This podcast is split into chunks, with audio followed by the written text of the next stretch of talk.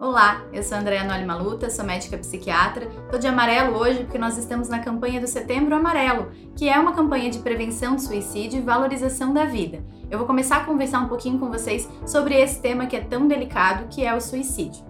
Então, em primeiro lugar, eu gostaria de trazer para vocês as informações de por que é importante falar sobre suicídio. Quando a gente faz a campanha, lá na minha clínica a gente coloca um laço amarelo enorme na fachada. Eu posto bastante material nesse mês em específico, né, o ano inteiro, mas nesse mês de uma maneira mais intensa, para chamar a atenção para esse tema. E às vezes as pessoas falam, né, nossa, precisa tudo isso? Será que é tão importante assim? Então eu gostaria de trazer três bons motivos para a gente falar mais sobre suicídio primeiro grande motivo para a gente falar sobre suicídio é que ele é uma causa de morte evitável. Algumas doenças a gente tem como prevenir, outras não. O suicídio, apesar de não ser uma doença, ser um ato, ele advém de uma doença. A gente tem a informação através dos estudos científicos que mais de 90% dos casos de, de suicídio consumado derivam de pacientes que já tinham um transtorno mental, tratado ou não. Isso significa que se a gente buscar essas pessoas que estão em sofrimento e não buscar um tratamento ainda, a gente pode frear esse processo do número de aumento de casos de suicídio na nossa sociedade. O segundo grande motivo pelo qual a gente deve falar em suicídio é que a OMS, a Organização Mundial de Saúde, ela estima que o suicídio é uma das principais causas de mortalidade no mundo. Ele é responsável por um milhão de óbitos. São 14,5 mortes para cada 100 mil habitantes por ano.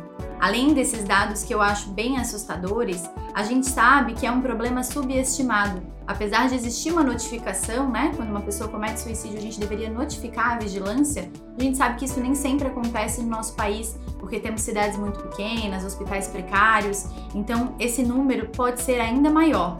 Um estudo muito bem feito em Campinas mostrou um dado que eu acho ainda mais interessante.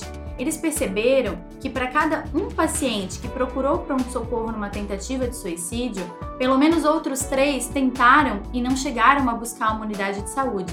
E para cada desses três que tentaram, pelo menos outras 17 pessoas pensam em suicídio e ainda não buscaram e também não contaram para ninguém que tem esse tipo de pensamento. Isso significa que a gente tem pessoas em depressão ou com algum outro transtorno mental que pensam em suicídio e essas pessoas estão nesse processo. O suicídio normalmente não acontece de um dia para o outro. A impulsividade pode estar relacionada, mas normalmente é uma coisa que a pessoa vem trazendo a longo prazo. Então, se a gente conseguir atuar nessas pessoas no início do quadro delas, muito provavelmente a gente vai conseguir frear esse processo. O terceiro motivo, eu ainda vou falar em números, né? Mas é porque assim, Uh, eu acho que quando a gente fala o número bruto, parece que fica meio distante, né? Agora na pandemia, com o número de óbitos pelo coronavírus, a gente percebeu isso. A gente não consegue visualizar esse número de pessoas. Mas a gente tem um dado que a cada 40 segundos uma pessoa comete suicídio no mundo. E a cada 3 segundos alguém tenta. Então, só nesses minutinhos que eu estou aqui conversando com vocês, quantas pessoas será que já não colocaram em risco a sua vida? Então, o terceiro motivo é o número de casos em jovens. É a segunda maior causa de mortalidade em jovens de 15 a 29 anos. Esse dado foi apontado por um estudo em 2015 de Turek e é bastante assustador imaginar que crianças ou adolescentes podem já, numa idade tão, tão pequena, tão juvenil, começar a ter ideias tão difíceis, tão depressivas quanto são as ideias suicidas. O paciente que tem pensamento de morte, ele tem um grande desconforto por pensar assim. E muitas vezes ele se sente incompreendido, inadequado, ele não consegue encontrar é, no diálogo com a família ou os amigos um espaço para falar sobre esse assunto. Então eu acho que esse terceiro motivo, junto com os outros dois que eu já te falei, são mais do que relevantes para a gente falar mais sobre esse assunto.